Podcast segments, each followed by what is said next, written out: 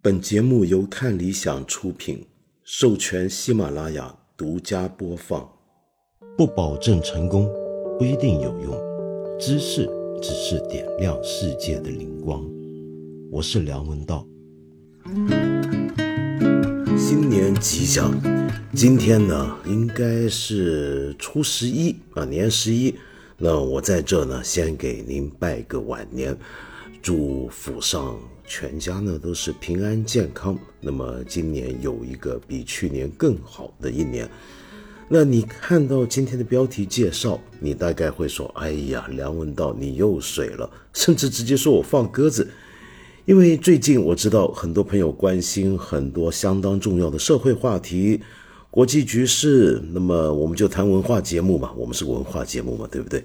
最近不是有很多很火热的影视剧，那我们是不是也该聊一聊呢？该聊的东西太多了，可是无声也有涯，我 我真的是现在感到无声也有呀，我不是开玩笑，我最近几天每天都睡三个小时，达到历史新低，真是累坏了，所以请你原谅我。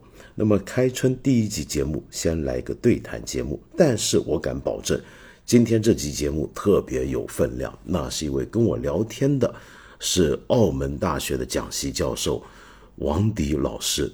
王迪老师啊，是我在看理想工作的时候就想特别想邀请他来看理想开节目。但是到我离开之后，哎，终于他的节目已经在看理想上了。如果你听过他的节目，你就知道他是一个研究中国社会史、研究我们中国古代人或者是近现代人的日常生活这方面特别有心得、特别有成就、享誉国际的一位大学者。那么我今天跟他聊啊，如果你懂得我们的意思的话，你大概也能看出一些不同的东西，听出一些不同的东西。虽然我们讲的历史是是历史，但是。在最近很多影视剧给我们特别宏大的主题，让人热血沸腾的时候，我们能不能也关心一下我们小老百姓日常的生活是怎么回事？恰恰是我们历代以来无数没有被记录在历史上的那些连名字都被遗忘掉的人，在一代一代日夜耕耘劳作的，塑造了今天的我们。如果我们真的要讲对得起老祖宗，对得起我们的过去，对得起我们自己的话，可能要从那些我们从来没有想过、从来不知道他们的存在，但是切切实实留下一笔遗产在我们身上的这些人开始。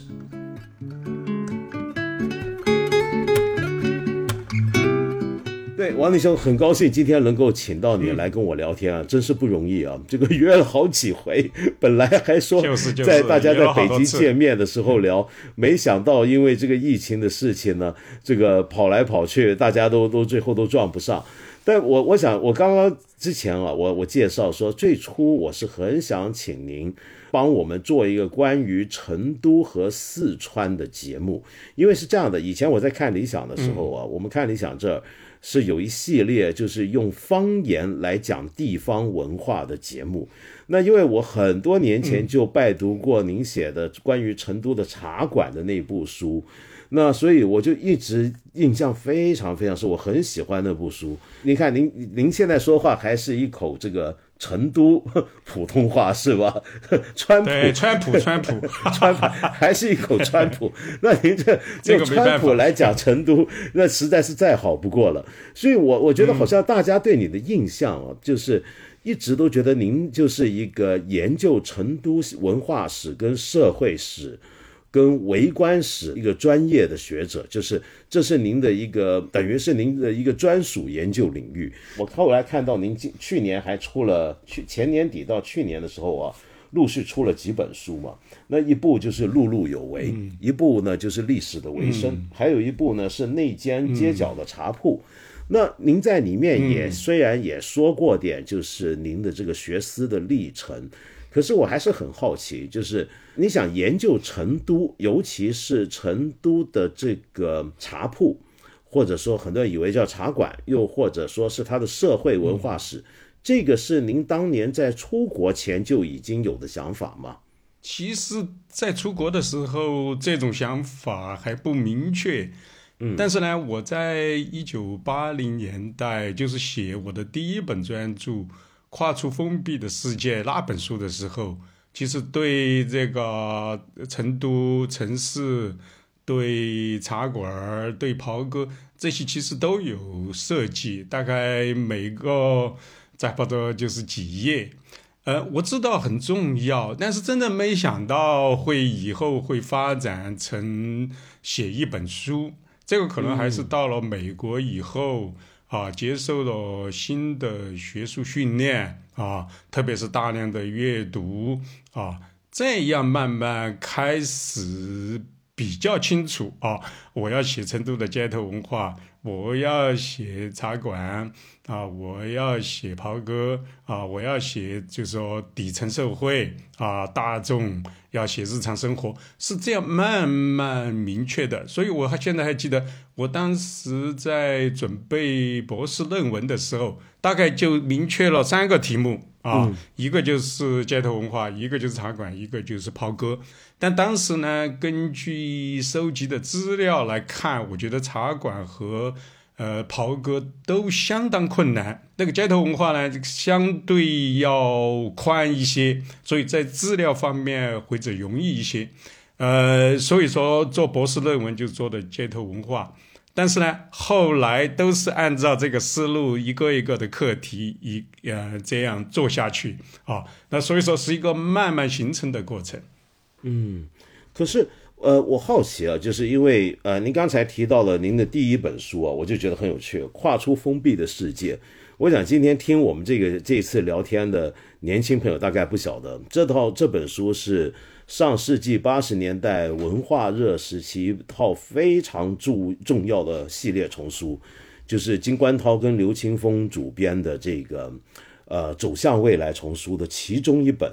而且可能是这套丛书最后几本之一了吧？一九八九年出的嘛，因为是……呃，不是，不是，不是，这个其实这这本书是九十年代初才出的。其实那个金冠涛他们那个，对他们那个走向未来丛书，给我这个性质还不一样。走向未来丛书，它相对来说它的篇幅要小一些。我这个七百多页，所以说是比较枯燥的。那个走向未来丛书呢，它是比较面向大众啊，当时非常热、非常好的一本书。对，但是跨出封闭的世界是一个社会史的书，是在呃我八九年完成，然后出国以后，呃，一九九三年在中华书局出的吗？对，都我都出国四年了以后，我都出国哦，出国。出国两年以后，然后才在中华书局出版。那本书是比较专的，就是受到波波罗代尔的影响啊，就是要写社会史啊，主要是不涉及到政治，但是呢，涉及到呃人口啊，涉及到日常生活啊。所以说这本书其实和我后来写的呃这个街头文化、茶馆、茶铺啊，其实呃这个袍哥。呃，实际上是奠定了一个基础啊，就是说对比较呃大的背景有一个有一个探讨了，然后呢，再进一步的进入到非常呃，就是嗯集中的讨论某一个方面的社会问题啊，就是这样一种关系。那么您在当时，因为我记得您在八九，但这本书是在八九年写完的，是吧？对，对，八九年完成的，八九年五月。这个也让我觉得很有趣啊，因为我不知道是不是我的印象呃太偏颇，还是记忆错误。我记得上世纪八十年代，在大陆跟或者内地的历史学界里面，做社会史或者是比较远离政治史，因为我们过去我们知道，甚至直到今天，我们大部分人一谈讲历史。我们马上想到的就是一个政治史，是比如说政治的制度史啊，王朝的兴衰啊，王侯将相的事迹啊，他们的策略、他们的工业、他们的失败跟灾难等等。那么，但是社会史好像在上世纪八十年代的时候，仍然不是中国史学界的主流领域。我能这么讲吗？对你说的，你说的完全对的。当时八十年代，呃，就是改革开放的初期，实际上还是中国历史学还在一个转型时期啊。当时开始提倡研究社会啊，我记得历史研究还曾经呃出过一个就是专辑，就是讨论什么是社会史啊。其实我没有参加那个讨论，但是呢，我觉得。什么是社会史的话，我们不需要先要去划定范围啊，呃，这个有了一个明确的这个研究对象以后，我们才来研究。我比较喜欢的是直接进入个案研究，而不是去从理论上去那个反复的去探讨是究竟什么是社会史，应该怎么研究中国社会史。那么。我就在那个跨出封闭的世界前沿，我就说了，与其去讨论什么是中国社会史，还不如啊，根据具体的题目啊，这个就是我头脑中间的。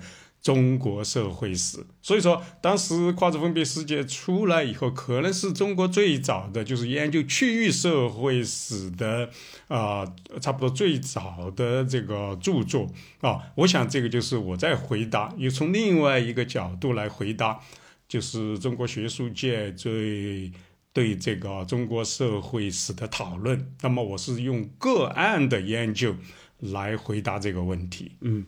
可是我仍然想追问啊，就是为什么您会有这种兴趣？因为，嗯，就像我刚才讲的，我们哪怕直到今天，也许很多朋友啊，比如说我们中学，现在您看我们学校的最基础的教育，历史教育里面，呃，社会史都不是一个重要的一个成分，甚至有没有我都很有保留，有我都很怀疑。呃，而一般人，比如说在读中国历史，没有专门的社会史的课程，应该是没有的。就我发现很有趣，就是我们我们大部分人今天认识中国史，认识很多皇帝的名号事迹，嗯，知道某个时期采取某个变法、某个政策，但是对于民间老百姓，就像我们这样，你跟我这样，我们平民百姓，我们到底是过去是怎么活的？我们怎么受到那些政策的跟政治体制的影响？我们对那些体制活在那样的时代，我们有什么样的反应？你比如，比如说，就就假设举个例子啊，就假设有一天未来，呃，有人要为我们这个时代写历史，那写历史的话，他可能会如果用很精英的角度写，他就会写说这几年，呃，中国共产党做了什么事情，然后有什么样的制度，做什么决策，那么可能顺带一提。曾经有三年叫动态清零，因为有一个瘟疫，那这个瘟疫呢死了多少人，然后多少活下来，影响怎么样？好，就完了，几句话就说完了。然后我们这三年我们经历的东西，比如说啊，什么叫风控啊，什么叫核酸常规 常态化呀，这些我们天天经历搞了我们三年的东西，可能那里面是完全没有的。但是为什么我们一般人，就我们一般人又要说历史，马上想到的是我刚才前面说的那种历史，而不是后面那些实实在在在影响我们一般人日常生活，我们到底怎么活的？我们活在什么样的环境下？我们怎么样回应这些环境的变化？那对于这个问题，其实我们一直在历史里面不是很关注，所以我好奇的就是，你为什么当时会对这一块？会感兴趣。对，我觉得你刚才提出来的问题真的是问题的实质。我们在不管是在中学还是大学学的历史，基本上就是王朝的历史啊，认为这个才是中国史学最重要的，就是知道王朝是怎么变化的啊。多少啊？我们有二十四史，我们认为我们的历史是完整的。实际上，其实换一个角度来看，我觉得这个是史学观的问题。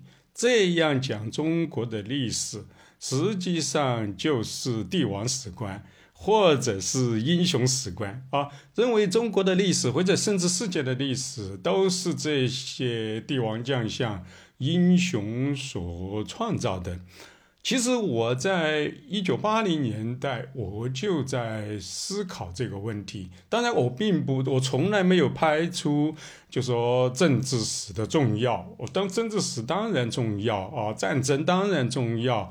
领袖人物、帝王啊，这些他们在历史上所起的作用，不管是消极的还是积极的作用，当然是重要的。我从来不反对研究他们，但问题在于，其实我从从很早我就在想。我们的任何一个朝代，任何一个时代，呃，民众普通人都是占了这个社会的绝大多数。但是为什么我们的研究只是局限在那个极少部分的人啊？那么少到什么程度？我就说，实际上百分之一的人。对不对？最多百分之五的人，那么百分之九十五以上的民众，他们的经历、他们的生活啊，他们的思想，难道不值得研究吗？所以，我觉得社会史的重要性就在于此，就说让我们历史研究的焦点从过去的极少的啊啊。一部分人转向更大众的啊，这个民众的研究。当然了，我的这个思维也是受到啊，比如说这个布罗代尔的啊，像这么年鉴学派的影响啊。他们认为这个对不对？这个历史实际上就分为三个时段，一个就是呃长时段，一个就是中时段，一个是短时段。实际上，社会的烟社会史就是一个中时段的历史，几十年啊或者百年的历史。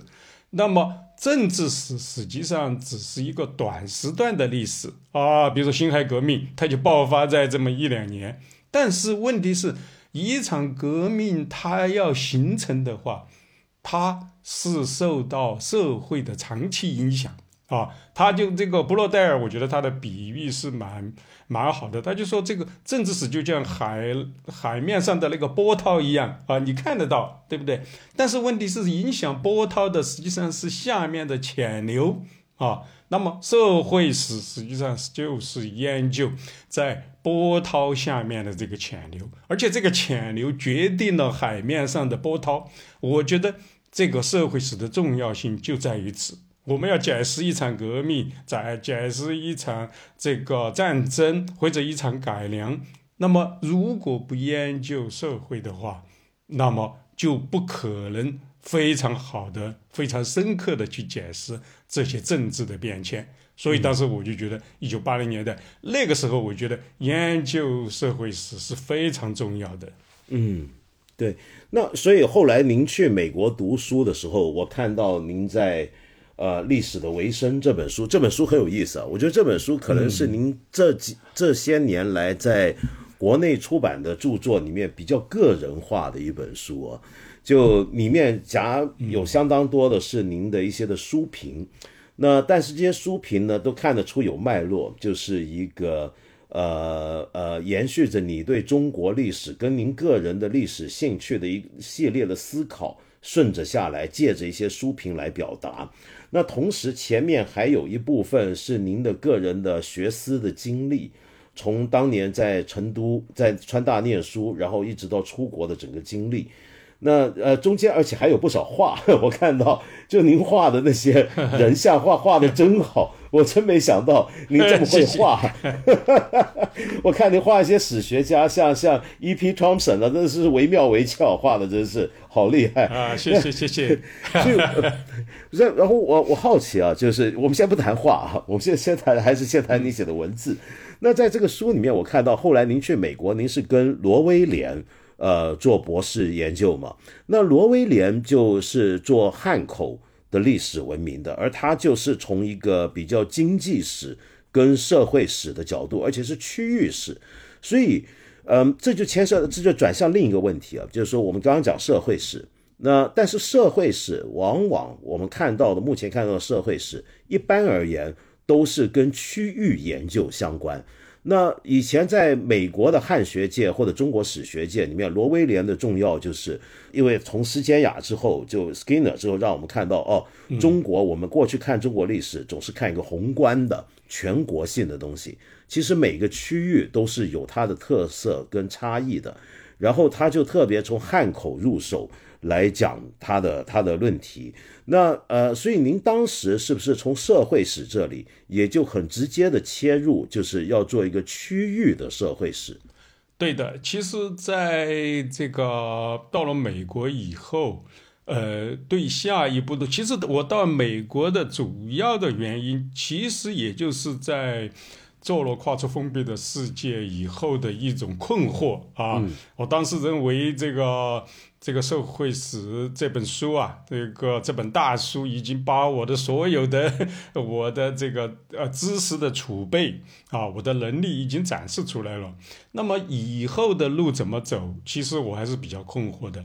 所以到美国去攻读博士，那么对我来说就是一个寻找新的，就对自己也是提出一个挑战，就说不愿意在。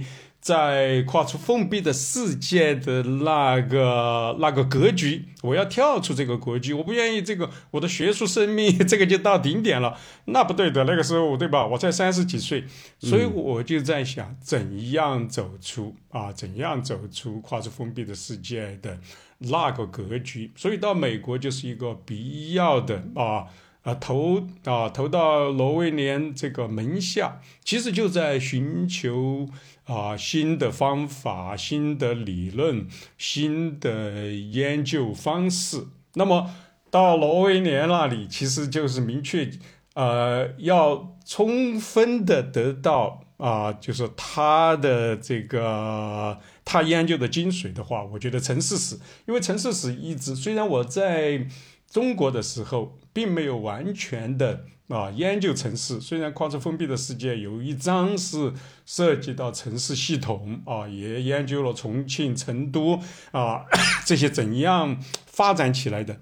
但是我就有心啊，到了这个罗威廉的门下的话，我觉得城市史是一个非常重要的方面，因为那个时候中国城市史的研究，说实在还非常薄弱，像这个包括斯简雅的这个晚期中华帝国的城市都还没有翻译过来。其实我在写《跨出封闭的世界》的时候，那本书英文原著对我的影响就蛮大的。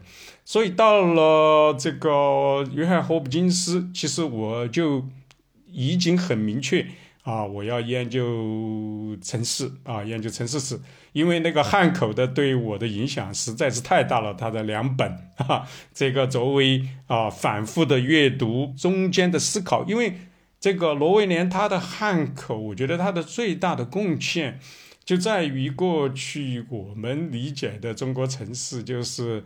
啊，那个马克思韦伯的那种观念，那种观念就是说，中国没有一个城市的概念，没有城市市民的意识。这个中国人啊，到城市里边，只是把城市只是作为一个临时的啊逗留点。那么他赚了钱了以后，或者老了以后，还要离开城市。那么，马克思韦伯就认为，为什么中国不能发展出资本主义啊？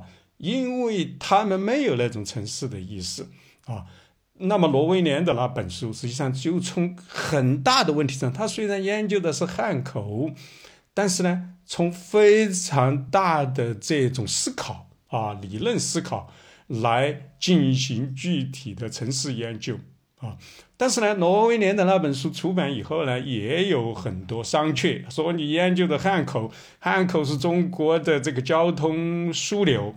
对不对？是个特例，嗯，那么？是一个特例。嗯，其实，那么我就认为啊，那我们就选另外一个城市，呃，就是一个像成都这样的城市，它既不是枢纽，也不是一个这个像北京啊这样的城市，那么是一个内地的传统的城市。那么通过对成都的研究，我们能得出什么结论？所以为什么我觉得成都的研究重要？其实当时。对成都的研究之前，我并没有一个明确的概念的。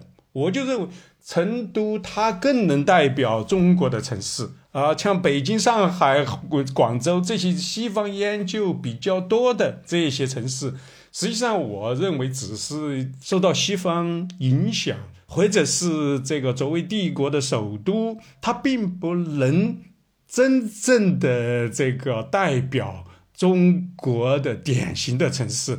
我觉得成都就是中国典型的城市，对吧？它因为在内地受西方的影响小，而且它又不是首都，对不对？它更多的城市，对，又不是口岸，更多的城市其实像成都一样。但问题在于，我们过去关于城市的研究，几乎对成都这样的城市，我们了解非常少啊，几乎没有研究。那么这个就是很大的问题。所以到那个到了这个美国以后，在霍普金斯。这个读书，我就开始逐步的形成，啊，决定把成都作为我的研究对象。其实我在中国的时候还没有，而远恰巧我就过去在采访的时候，我都说，恰好是远离这个城市的时候，啊，这个这个城市离了这个万里之遥以后，才来思考。其实我离开成都是九一年。到一九九七年才第一次啊，六年以后才第一次再回到成都进行考察啊，这样一个过程，其实所以我经常说啊，你其实，在研究一个对象，有的时候不一定你身处其中啊，呃，这个研究的好，有的时候其实也应该保持一段距离，可能反而对你更有利。对，没错，的确是这样。可是我想说啊，就是您，因为呃，您那时候在美国，您已经开始就是有一个很，就我们刚才讲到了，对于区中国的呃社会史的研究是您本来就有的兴趣，然后在美国做博士研究的时候，就关注的是这个一个区域的问题，区域的社会史，那就是成以成都为你的研究的对象。可是问题是。您后来出的博士论文就是研究的是成都的街头文化啊，那这个街头文化其实又切入了一个那个时候正好在世界范围内刚刚开始非常流行的一个趋势，就是新文化史。那这是不是一个转向，还是一个延续呢？我觉得是一个转向，因为有一个方法论的问题。其实啊，当我们从社会是比如说比较宏观的，其实我的跨出封闭的世界还是比较宏观。当你真正的进入到城市的底层，哈，就是我说的，你来到了城市的街头。过去我们研究城市，实际上是站在就是站在高处啊，就像飞机上看一个城市一样，你可以看到城市的全全全貌。但是你当来到了这个城城市的街头呃的时候啊。其实那个感觉完全是不一样的。你的整个视角啊，整个视角从宏观的视角，就像一个拍电影一样，你从一个远景啊开始把它拉近啊，然后拉到这个焦距到街头或者街头的一个茶馆，或者街头上的一个人，一个做生意的人等等，那个是一个完全全新的视角。那么。当你转变了视角的时候，就面临非常大的挑战。这个挑战在什么地方呢？首先就是资料的问题，因为过去我们研究政治史、研究经济史或者研究制度史啊，呃，这个研究战争，这些资料相对的丰富啊。我们呃，这个有二十四史，但二十真的你去看二十四史、二十五史。按照梁启超在新史学中间说的，就是这个是二十四姓的家谱，对不对？都是这个帝王将相，人在哪里，对不对？虽然我们我们这个其实司马迁。他在写《史记》的时候，就写了《刺客列传》哈，《滑稽列传》这些下层人，但是后来的这个断代史已经完全把这个传统完全抛弃了。对，你要写普通的人，根本没有任何的记载啊，这个是最大的问题。那么。这个一个是资料的问题，还有就是说，你如果有资料啊，就退外部说，有一些精英啊，或者有一些文人，他们也描述了这个普通人啊，他们也记载了些普通人的事情，但是这个由精英记载下来的所谓的大众文化，所谓的普通人，所谓的日常生活，到底离真实性？有多远啊？我们完全不知道。所以，就像那个奶酪与曲中，就是卡尔金兹伯格对所指出的，我们现在能够看到的大众文化都是被精英所扭曲的。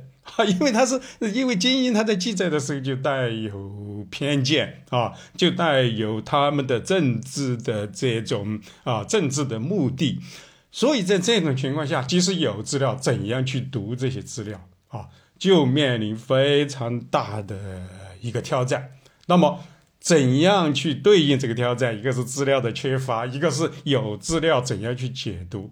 那么。我觉得新文化史就是刚才你提到的新文化史，其实在方法上啊，在研究的对象上就提出了新的路径啊，新的路径。比如说，举个简单的例子，嗯，既既然我们现在对普通人我们了解很少啊，这个，那么新文化史首先就它就。这个，比如说利用文学的资料，我觉得这个对我的启发就很啊，这个 就很大。所以，我你在你你刚才提到这个呃历史的维生，历史的维生，我专门有一节就讨论文学与历史的关系的问题。对，是你还谈到海登怀特他们。对，嗯嗯，对，就专门讨论这个问题。其实这个。在新文化史的影响之下，其实我越来越倾向于啊，认为啊，文学和历史，特别是由当代人所写的当代的文学，其实就是一种历史记载。所以，这这个就是为什么这种方法方法论的转变，马上这个资料就可以开拓出来。所以我在《街头文化》那本书里边。大量的引用了李杰仁的这个《暴风雨前》啊，这个大波啊，这个《死水为蓝》这些小说，因为李杰仁他就生活在那个时代，他所记录的在小说小说中间所记录的东西，其实这就是他亲眼看到的东西。那么在这种情况下，这种资料的开拓，我觉得这个新文化史，我觉得在这方面对我的影响蛮大的。啊，那么后来就是如何去解读这些资料，那个就是也是新文化史啊，包括这个这个这个语言的转向，就是你刚才说的这个海登怀特的这个语言学的转向啊。其实我们写历史，过去认为哦，历史和文学就是就是完全不同的两个领域。其实海登怀特的原始学就就非常有说服力的。已经证明了，其实历史的写作它也有后面的潜在的文学的那种结构，是的，它不是总结出来，叙述结构是有浪漫剧，对吧？有浪漫剧，有这个 这个这个讽刺剧，对吧？这一这些类型有悲剧，有喜剧。其实我们历史的写作后面啊，也有这些潜在的结构，只是说我们过去。不知道而已啊，所以说这个我觉得新文化史的这种引入啊，对我的影响其实蛮大的。对于我的后面的写作，后面从街头文化一直到茶馆，后来到袍哥啊，其实都是一个呃，这个我觉得是新文化史，然后这个微观历史的这种影响很明显的。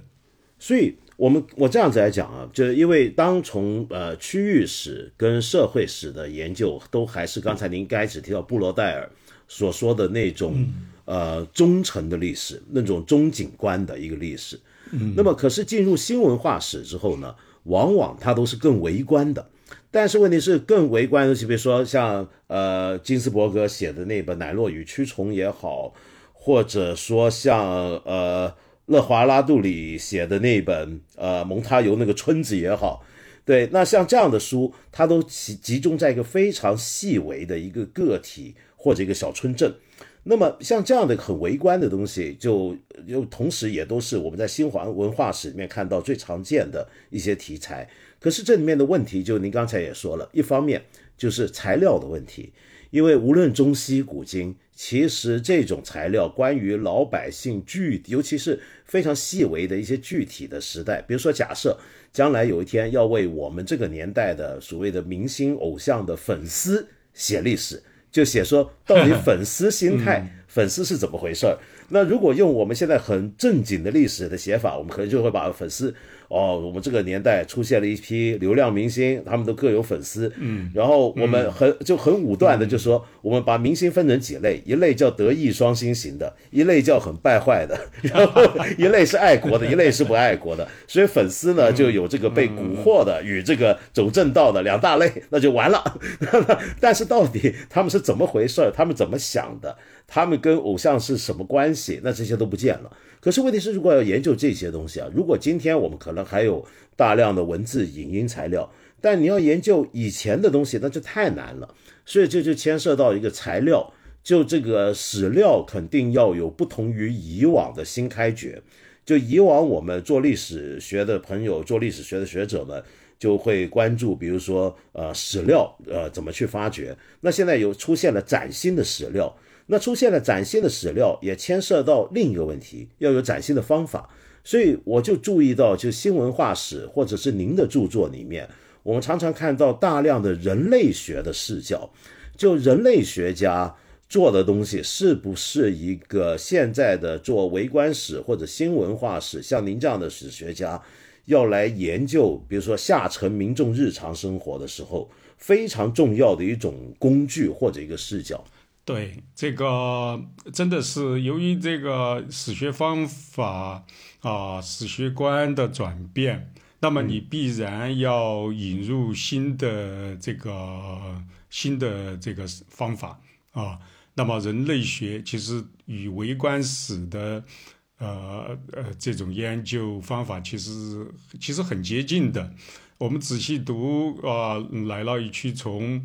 或者是猫的大屠杀啊，就是 Great Cat Massacre 啊，就是 Robert Dunton 的那一本，对吧？其实都可以看到人类学的影响，因为这个其实研究微观史它难就难在，呃，首先是没有资料。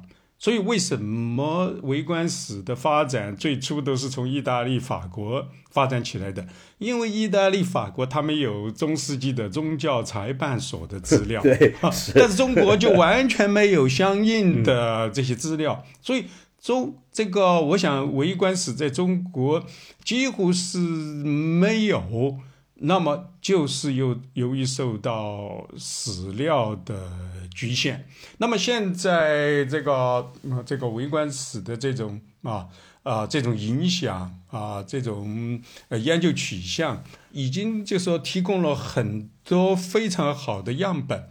那么研究中国的微观史是否有可能啊？其实是完全有可能的。我远。远的不说，其实这个施景谦的那个《王室之史》啊，对，那他英文本是其实在一九七零年代，对，一九七零年代那个是什么时代啊？那个是这个意大利、法国的围观史，那个时候还没有正式，对，正在进行的时候，，Carl Ginsberg 这些刚刚还在开始做研究，这些还没有出版的时候，其实呃，这个施景谦已经注意到。啊，这个你看，他选取了在山东郯城清初的一个贫农家妇女的她的一生啊。当然，今天哦，我们好多看这个薄薄的一本，还引用了不少的，呃，引用了不少的这个《聊斋》啊这些文学作品。是，其实如果你不了解，你从今天的眼光来看，是不是太浅显了啊？这个 是不是资料太单薄了？但是你想想，如果是把它放在当时的语境。他是在这个上个世纪七十年代那样一个情况下，我们还在局限于研究这个皇帝、研究农民起义、研究几个大的战争这些的时候，但是施景谦已经注意到这个民众啊，而且是农村的偏僻乡村的妇女他们的经历。那么实际上，这个施景谦从一定程度上回答了。写中国的微观史其实是有可能的。当然，我们到了二十一世纪，我们当然不能再像施施景谦那样来研究 研究微观了。当然，我们要这个在吸收嗯新文化史的方法、人类学的方法啊、微观史的方法，在这个基础上，我们需要更上这个更上一层楼。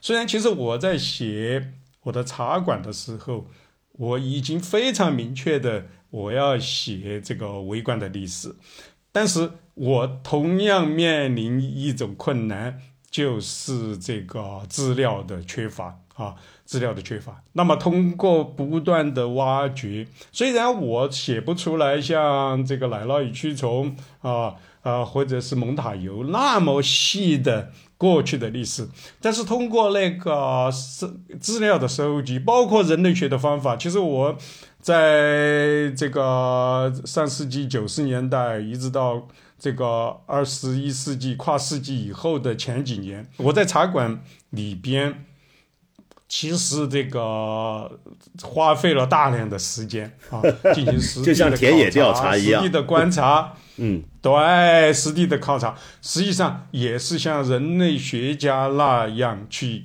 进入到现场，实际上就是田野考察。啊，所以才完成了这个完成了关于茶馆的呃两本书。啊，两本书，这个一个是这个晚清到民国时期，然后第二卷是从这个就社会主义时期一直到二零零零年这样的两本，如果没有人类学的引入。啊，可能就这个，我觉得如果没有方法上的这种创新，啊，没有多学科交叉的这种视野，我觉得很难写出，特别是第二本这个这个那么当代的现代的东西了，已经是对对，一直写到二零零零年，几乎就是过去历史学所不关心的啊，历史学都关心的几十年前、上百年前、几千年前的事情。茶馆的第二本实际上就涉及到人类学的方法，其实还有涉及到政治学呀，这个更更多学科的交叉，所以研究起来也比较困难。所以我写就是只是说撰写茶馆的第二本，就花了十二年，想想。这个确实是非常大的功夫。对，其实您后来研究袍哥，我觉得也是很困难的事，因为，呃，袍哥，我想我们都知道是中国近现代最有名的一个秘密社团之一，尤其在巴蜀地区。那么，可是问题是，袍哥由于它是秘密社团，所以变得那个材料可能更稀缺，更尤其是袍哥他们，嗯。牵涉到大量，因为袍哥他们彼此内部沟通，或者辨认是自己人，或者辨认对方身份阶层的时候，有大量的仪式、肢体语言、手势，那这些东西是没有记载的，或者这个记载很稀缺的。就那这个东西，您是不是也也花了很多功夫去做？对这个功夫。功夫可能花的更大。其实我对袍哥的兴趣是从我在写收集跨出封闭的世界的时候，那个是一九八零年代，而且一九八零年代我实际上还拿了一个这个美国王安汉学研究基金，专门就是研究袍哥。你想，但是到了二零一八年才出版了袍哥的第一本书啊，就是袍哥那本书。其实上，在资料的是非常困难。当然，其实从一九八零年代一直到这个现在，关于袍哥的资料我已经收集的非常齐全了。但是我在写二零一八年袍哥那本书，就是川西乡乡村的暴力秩序的那本书的时候。但是我就想写成一一部围观的历史，而不是说写一个茶这个袍哥的这个呃一个整体的历史啊，我就想通过一个家庭。啊，一个事件，那个就是沈宝元，对吧？他在一九四零年代在成都郊区的一个叫望镇的地方进行的田野考察啊，就根据他提供的那个样本，大概有个两三万字，通过那部样本，然后写出了以那个家庭为主线的袍哥的历史。其实好的读者虽然当时出来也是蛮，呃，这个嗯，就说就是受到了很极大的关注啊，各种呃榜啊，各种图书奖啊，但是其实我也注意到，好的读者其实非常不满意的，批评也很多。啊，就说我抱着很大的希望来读你这本书。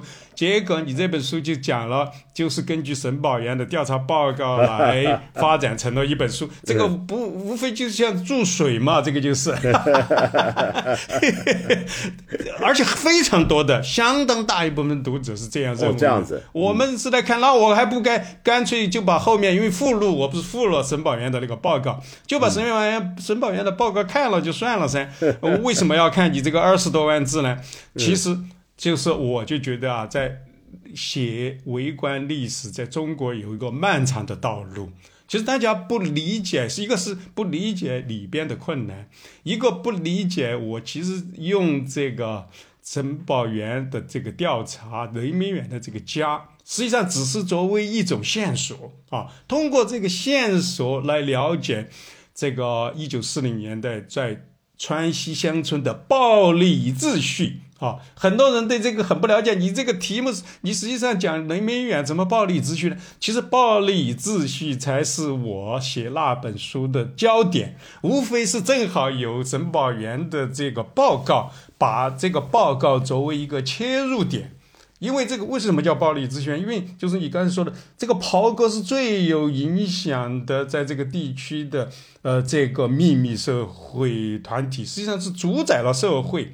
他一方面，他是一个暴力的团伙，对吧？他有武装，他是个暴力团。但是呢，地方秩序又有这样一部分人来维持。好，所以这个才是这个写这本书的中心啊！这本书的，我觉得它的重要性就在于此。我们过去根本不关心地方社会是怎样维持秩序的，哪些人扮演了这个重要的角色。其实通过这个袍哥，通过一个家庭，然后切入来回到那个社会的这个层面，这个是我写的初衷。但是呢？其实好多人就不理解啊，当然这个也可能是我的问题，也不能都怪读者。那么怎样去展示最好的展示出来，对吧？当然，我希望写出来的书，如果大家都喜欢，这个最好。但是呢，我觉得就是从这个出来以后，专业学术界是对这个是非常欢迎啊，各种图书奖啊这些。但是呢，大众读者还有一个适应的过程。我觉得这个，所以要在中国写微观历史，其实还有一个比较长的这个漫长的道路要走。当然，我自己也在探索，我现在还在继续写袍哥，那么争取能够啊写出更好的啊，真正能够就是呃嗯这个就说能够让读者能够让让学术。啊，这个达到一相当的学术研究的啊呃这个这个高度啊啊这个而且在表达上呀又能更能这个适应啊更多的啊读者啊，但这个也是我的努力，但这个努力能不能最后达到目的，其实这个我也不知道。只是说自己要不断的探索，就是这样啊，在写作上要探索，在使用资料上要探索，还有在资料的挖掘上还得不断的挖掘啊。虽然我现在收集的非常多了，但是始终你觉得永远没有说呃足够了那样那一步，对，要不断的挖下去，就像挖金矿一样。是。不过我我后来我我还想再问一件事儿啊，就是呃，您刚才讲到很多读者对于《袍哥》这本书的不满意的地方，就觉得整本书好像就是只集中在了一个非常小的个案上面，然后就是一个一九三九年的这么一个杀人案件，就从这个事情，然后而且是 从当时的。一个短短的一个论文报告那里面发展出来，那其实这种不满我大概能够理解，就是很多人都觉得今天我们读围观史的书会觉得很好玩、很有趣，没想到能够用这样的方法把一个过去的事情写的是栩栩如生。就很多围观史的著作呢，或者新文化史的著作，都让读者看起来是很过瘾的，因为在叙述上面会更有趣。可是问题是。读完之后，很多人会有一个问题啊，就尤其是主流的读者或者一般人，他会问：那我知道了这个事儿，又有什么关系呢？就我们为什么不去关注宏更宏观的、更宏大的东西呢？比如说，你对一个广东人来讲，对北京人来讲，我知道了四川一个一九三九年的命案，它背后的东西，这跟我有什么关系呢？就我觉得这个蛮蛮有意思。就虽然我们现在说我们做呃新文化史也好，做围观史也好，是要去讲出过去像我们这样的老百姓他们是怎么生活，他们面对的什么样的秩序。他们出现了什么样的冲突？他们面对什么样的选择？那我们理论上应该关心的不是帝王将相，因为那都是不是一般人。我们关心的是一般人才对。但如果真的有历史学家在写一个很一般人的他的具体的生活的处境和命运的时候，大部分读者却又会觉得这个东西好像跟我们没有太大的关系。呃，我记得你在您在茶馆那本书里面。有一段话很有意思啊，那那段话好像后来我看到，就是在那间街角的茶铺，您又重新引述了一遍。我我这边念一下，就说你在假想您呃写完茶馆的时候，您说你假想这个，如果有一天你能够时空穿梭回到一九四九年最后一天晚上，然后在成都一个街角的小茶馆，告诉那边的堂官。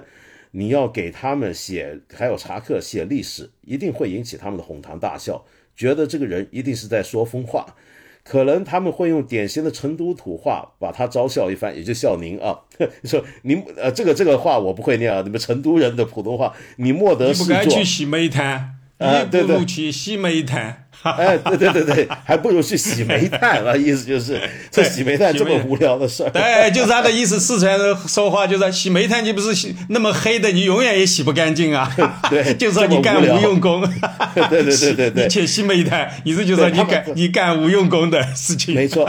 然后呢，他们这边就会笑你。然后跟着呢，的确，你说接着讲，你说他们他天天在茶馆里听讲评书的说历史。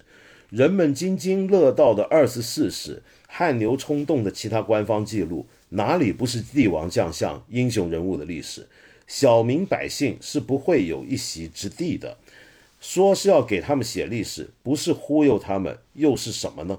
可是有趣的是，这些茶馆里头的人，他们您这里面提到啊，他们天天听讲评书说历史，讲的正是那些最宏大的政治人物的故事的历史。而他们自己的历史，他们好像反而是不关心的。那同样的，我们今天我们在读新文化史跟微观史的时候，也常常会有一个一般读者会升起的疑问：我知道了这个又怎么样呢？这个好像我会觉得唐太宗跟我比较有关系。这个唐朝的时候，一个妇女是怎么生活的，跟我就离得很远。就您怎么看这个问题呢？对这个，其实你刚才问了一个非常大的问题，其实代表了好多读者都会问你写这个日常生活，你写普通人，对吧？因为他们认为帝王将相这个精英人物，他们创创造了历史啊。他们这个，我们说现在津津乐道的讲这个康雍乾几个大帝啊，讲唐宗宋祖啊，这些因为他们重要啊，他们在历史上给我们这要不就是扩展了领土，对不对？要不就是抵御了侵略，要不就是建立了制度，哪怕是那个秦始皇 这么残忍的啊，那他们这他统一了中国啊，那当然重要啊。这个确确实实对我们做微观史，对我们做日常生活史面临一个非常大的挑战啊！怎样去说明你的意义啊？就是说，在现在中国，一般来讲，不仅仅是历史研究者喜欢大叙事，哈，就是我们普通人没有任何地位。没有任何权利的人也喜欢大叙事，对，甚至是更喜欢。的，对，也喜欢大叙事。你跟他讲普通人讲和你有关的生活，这个每天的日常生活，我们清楚的很，不需要你来研究，不需要你来告诉。对，其实这个就回到我那本书啊，就是这个碌碌有为。为什么叫碌碌有为？过去我们都说是碌碌无为，对不对？其实这个就是一个史学观的转变的问题啊。过去我们历史研究者、历史学家啊，就沉醉在这个宏大叙事，要写帝王，觉得这个要写帝王。这个要写战争，要写王朝的变迁，这个才是在写历史，要回答大问题啊！这种史学观，当然这个从呃二十四史一直到哪怕到了这个二十一世纪，实际上始终处于主流的地位啊！当然，这个是我觉得是帝王史观、英雄史观的影响。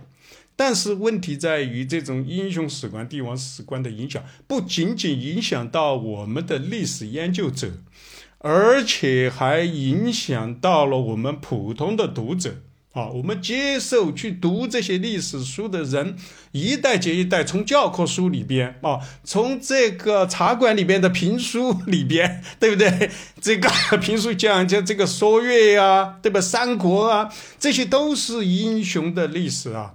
对不对？影响到这些人，那么我就在思考啊，我就在思考，在这个中国历史上，到底谁是历史的创造者？啊，过去大家好像这个简直是不用回答的，那就是英雄创造的，就是帝王创造的。其实我现在越来越不这样看。不要说，有人可能说我的想法太激进，其实。我在那个那间街角的茶铺，我就说表明了一个观点，我就说啊，就是这个普通人每天去茶馆吃茶的这种日常行为，去研究他们哈，这个其实他们这种日常生活也远胜于那些所谓的帝王开疆辟土啊，他们写下的血泪的历史。其实我们仔细看看一代又一代的这个帝王，一代又一代的所谓的英雄啊，在他们所谓的宏大叙事，他们要做大事的这种啊雄心壮志之下，多少生命的丧失。但是问题在于，他们这个写下的是血淋淋的历史。但是在非常多、非常这个、这个很久很久以后，我们的后代、我们的先辈，实际上很可能都是被这些所谓的帝王英雄，可能在战场中间丧了命，对吧？要不就在他们的铁蹄之下被他们奴役、奴役，对不对？但是我们后代的子孙还对他们进行歌功颂德，我觉得这个才是问题的实质。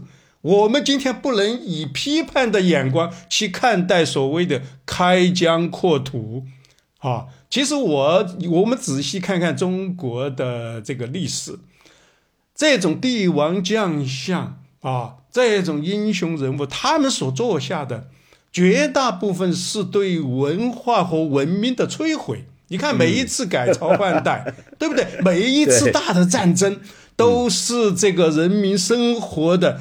这个是不要说是这个是多少生命的丧失了，对吧？生活水平的下降，生产力的倒退，文化的倒退，然后经过了比较相对稳定的，然后又是这个亿万民众的不断的。对不对？生产啊啊，这个每天的日常如这个日出而而而作，这个这个日落而息的这种艰苦的奋斗，对不对？这样来恢复中华文明，我们的文化，这样一代又一代。实际上，谁是文明的创造者？其实现在非常清楚了，就是这个历史。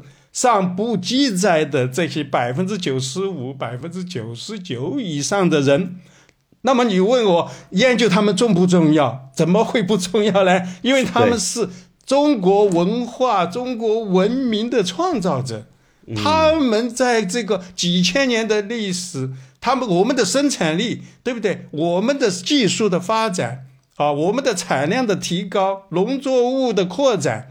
对不对？各种这个工匠啊，各种工艺品，我们的物质文化的这个进步，其实都是千千万万个这个一般的民众所做的，对不对？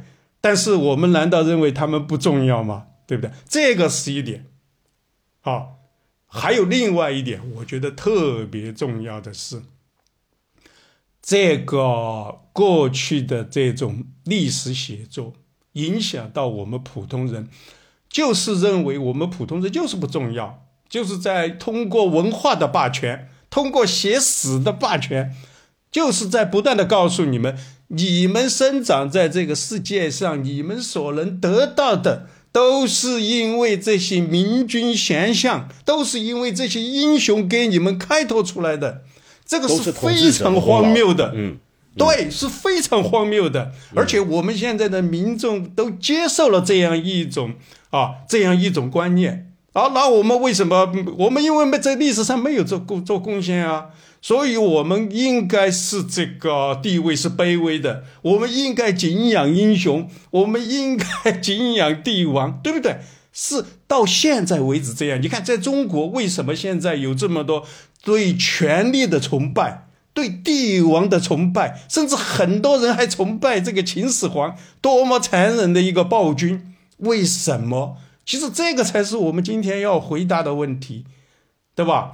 呃，我看到您书里面还写过，就是呃，世界史上十次死亡人数最多的战争里面，有五次都发生在中国，对，千万级以上的大的战争。对。这个大一统的迷恋，对，比如说像 太平天国之战这样的，对，但我们都觉得无所谓，是因为我们都已经把自己当代价了，很主动的认了，我们就是那个历史的代价，对，就认为我们这个卑微是对的，我们就是因为对历史上没有贡献嘛，对不对？说我们所以说被人这个被人控制或者没有权利。或者是那个 这个这个这个逆来顺受，那是应该的啦。你就是应该当顺民啊，对不对？这个是非常，我觉得是我们现在面临一个启蒙，这个启蒙就是史学观的启蒙。我们来到这个世界上，我们每天这个这个做的日常，我们每天去上班，我们这个传宗接代。啊，我们教育自己的、抚养自己的子女、抚养我们自己的老人，这个就是我们对这个世界上最大的贡献。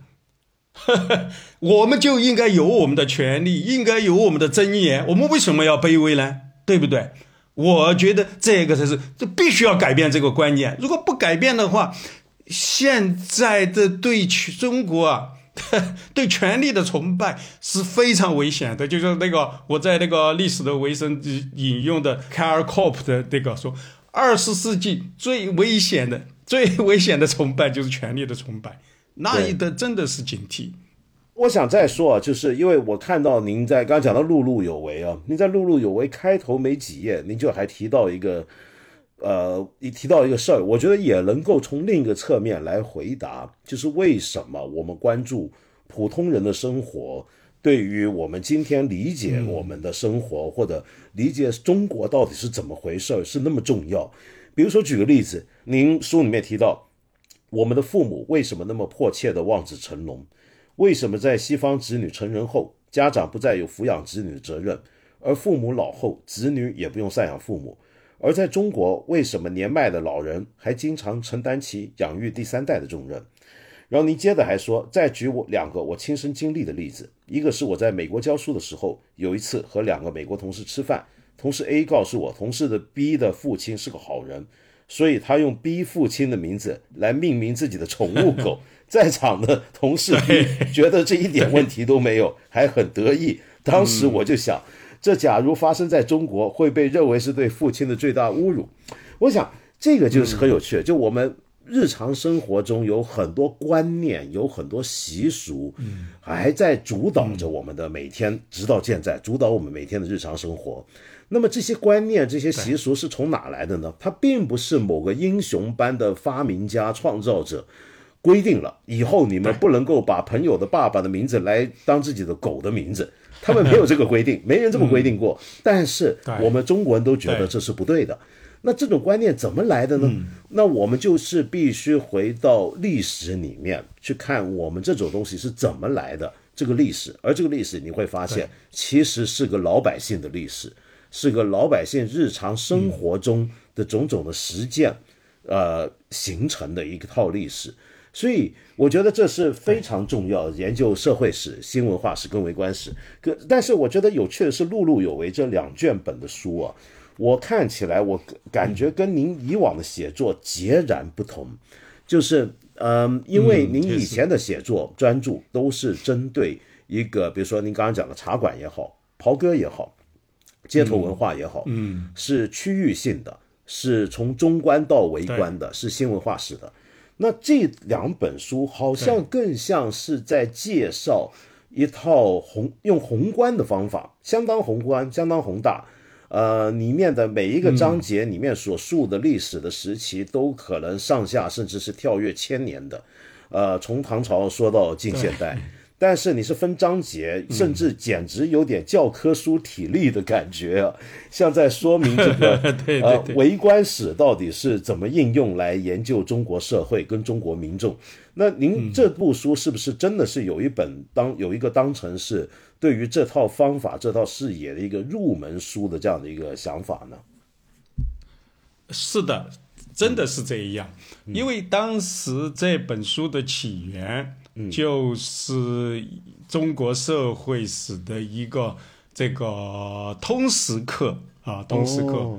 当时由这个经济学家，我想你可能也也可能也认识吧？那个陈志武，陈志武老师跟我们聊过天的，也对对对。他陈志武他在主持一个这个呃，就是通识教育的课程，他就邀请我讲中国社会史。那么这。这个讲稿当时是有一百五十六讲啊，就中国社会的方方面面啊，一百五十六讲，持续了差不多两年啊，就是这个都就是通过语音啊，然后放到网上。后来这个课程做完了以后呢，啊，这个的这个这个出版社对这个非常感兴趣。其实我后来又重新整理，把这一百五十六讲。重新整理成十四章啊，上下两卷。其实，在这个课程的开始设计啊，一直到后来成为两卷本的这个书，都是很明确的，就是针对一般的大众啊，其实就是了解中国社会的教科书。啊，呃，所以为什么在你看那个书的设计啊，这个每一张，因为这个中间设计的问题太多太广泛，那么为了帮助，就是说没有啊，可以说是零门槛。就说你对中国历史完全不了解，但是你想了解我们的文化来自哪里啊？为什么会这样？我们为什么会这样庆祝节日？我们为什么会这样穿着？我们为什么会这样吃啊？我为什么这样做？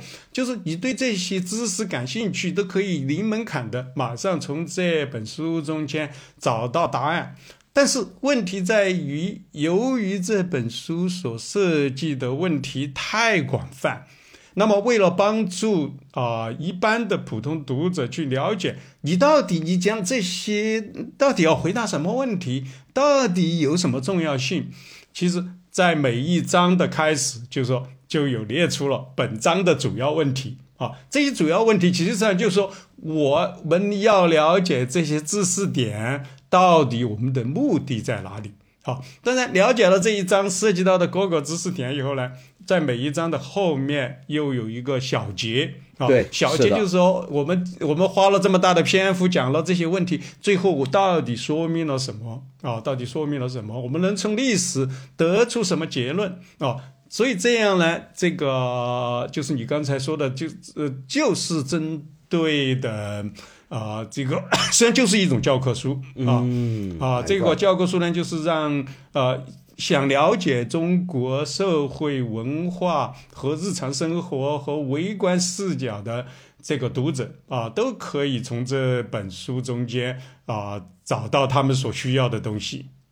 有意思，所以而且我注意到这本书的英文书名也很有意思啊。您中文是碌碌有为嘛？英文呢，可能甚至更直接是 Amazing Everyday Successes。就是您是认为，就每日的民众的实践，其实都是一种成功，就是都是有有有这种意思，是不是？对，就这个意思。当时我把这个怎样用英文的这个书名，我也费了费了脑筋。我觉得就是我们每天每天去上班，我们起床，我们去这个去上班，我们回来，然后家庭生活，这种就是一种成功。不要去呃，这个，所以为什么刚才你说这个现在我们的子这个家长这么焦虑啊，总是想望子成龙。如果你每天就是日常就是做一个普通人、普通的上班族，就觉得我的子女就没有成功，这个完全是一种错误的思维，就是过去的这种教育啊。我觉得这个可以追溯到中国的科举制度。啊，就说你必须要科举，要有功名，你才算成功。那现在结果就影响到我们现在的家长。如果你不考个名牌的大学，你就觉得你是个失败，这个影响到了我们的下一代啊！大家都拼命的在书本上，在考试上下功夫。其实本来应该是有丰富的青年，从儿童，对吧？到一直到这个读大学，有很好的这个去接触更多的知识，更多的社会经历，或者甚至享受生活。但是现在我们的年轻人面临多大的挑战，对不对？就是在这个千军万马过独木桥这种思维，我觉得我想碌碌有为的这个这种观念。如果灌输给我们每一个普通的家长，我觉得对他们减轻这种焦虑的话，我想是有这个是有一定的作用的。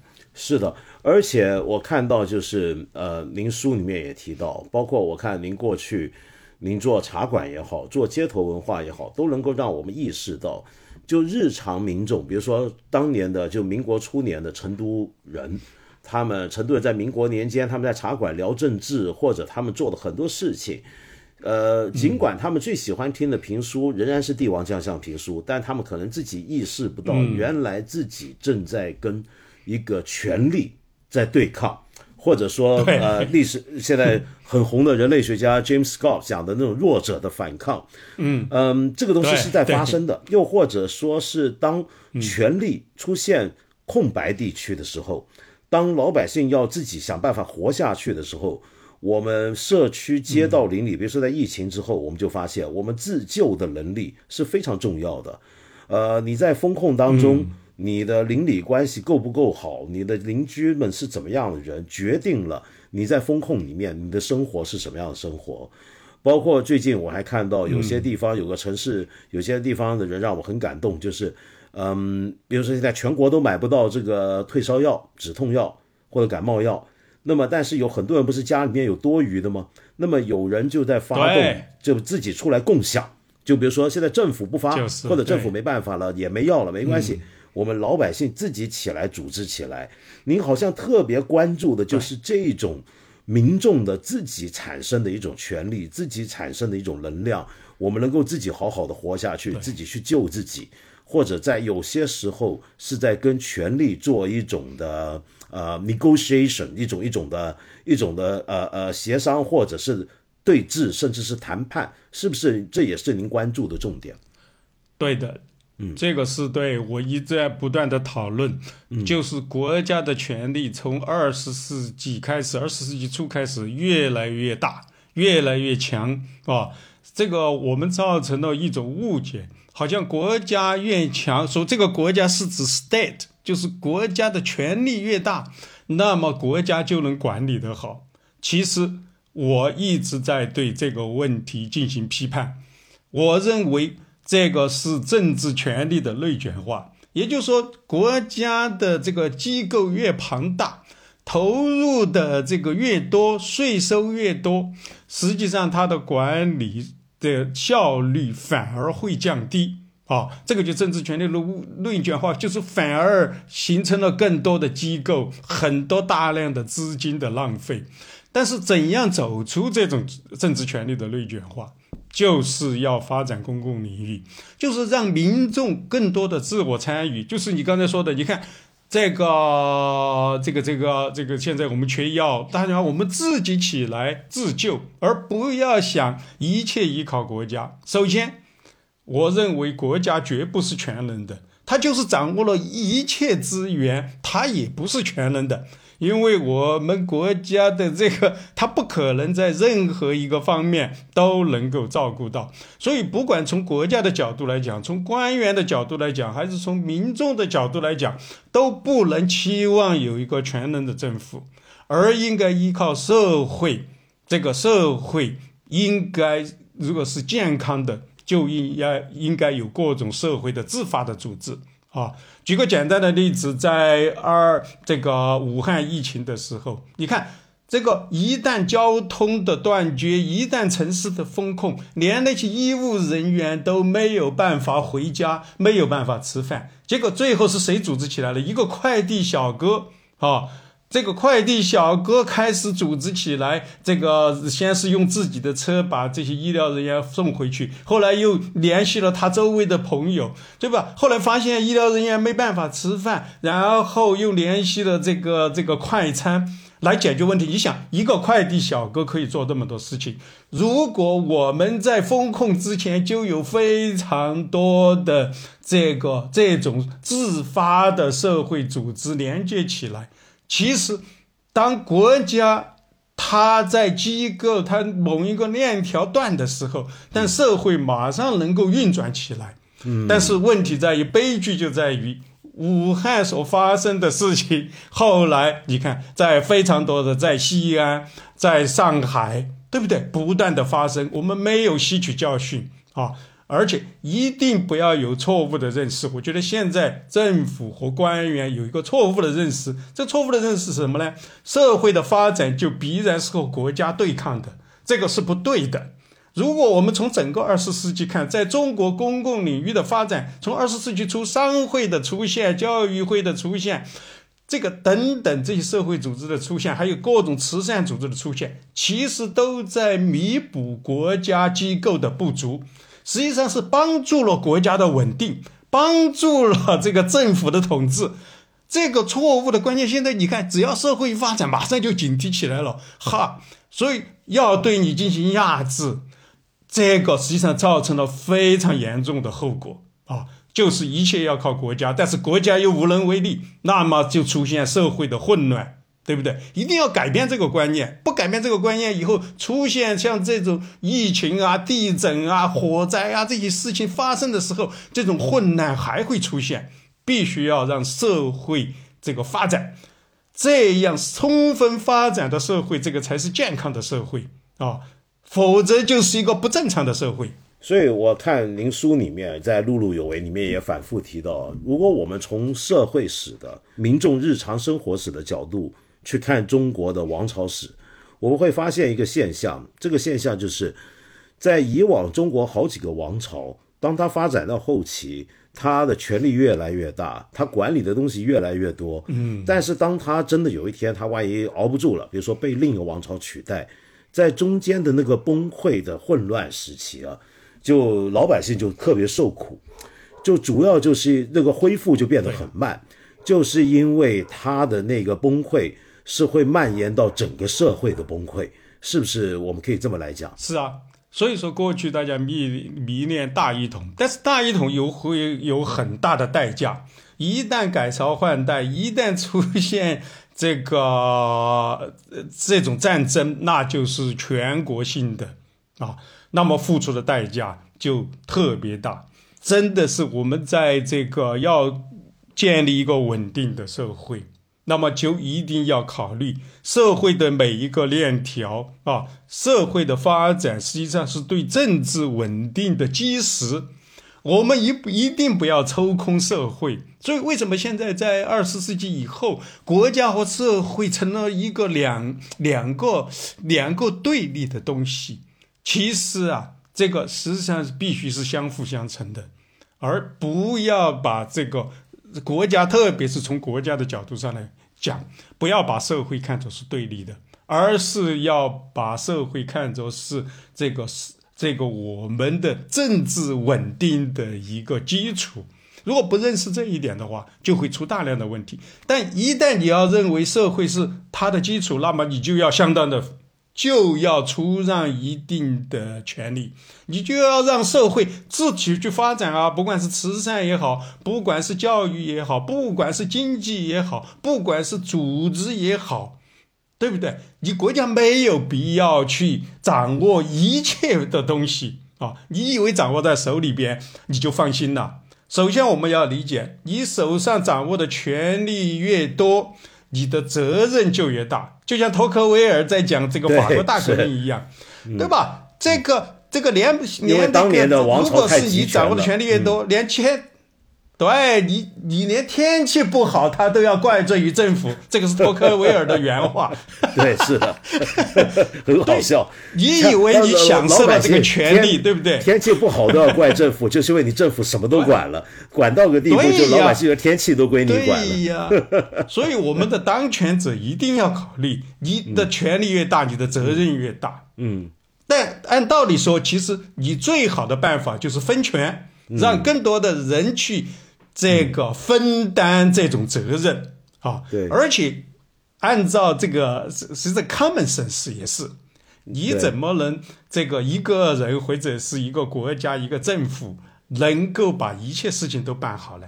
对不对？必须要调动民众，调动这个任何一个，你要让这个民人民啊要有责任感，这个社会是你的，对吧？这个国家是你的。你要这个主动的去承担责任，而不是说你现在这个由一切由国家来掌握，一切由国家来包办。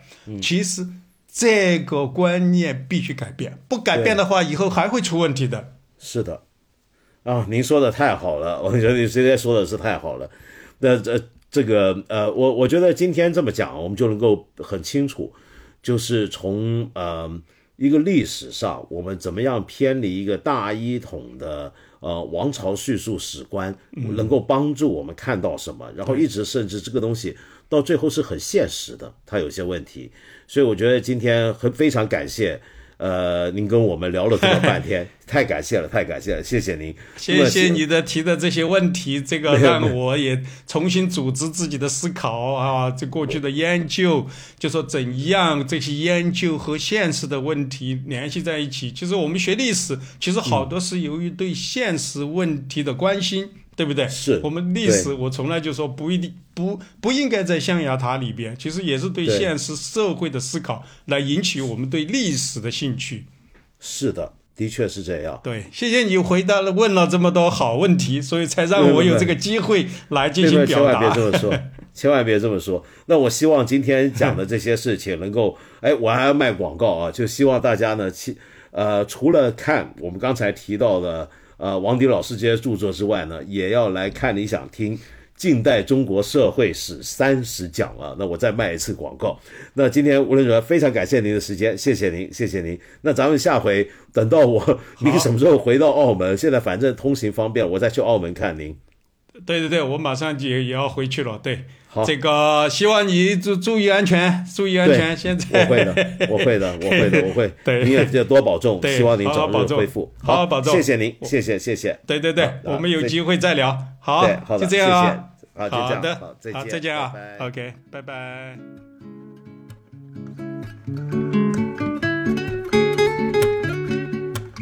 那本来呢，我是说啊，每集对谈节目结束之后呢。我都要回应一下朋友给我的留言问题，但就像刚才讲的，你原谅我，我昨晚睡了三小时，我现在录这段话也是凌晨两点多了，实在有点熬不住了。那我下一次再一并补上好吗？那最后，但是尽管如此，还是要听音乐的。我今天我觉得刚刚开春啊，过新年的时候，我们是不是听一首我们中国自己的呃曲子呢？传统上的曲子呢？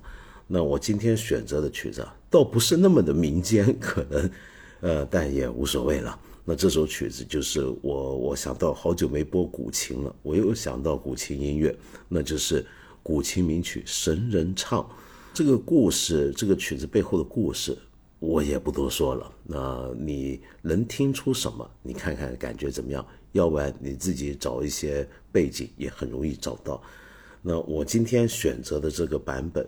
是非常著名，我们国内的现在非常重要的古琴大师吴文光先生的版本，我很喜欢他这个版本。我们来欣赏《神人唱》。再说一遍，新年吉祥快乐。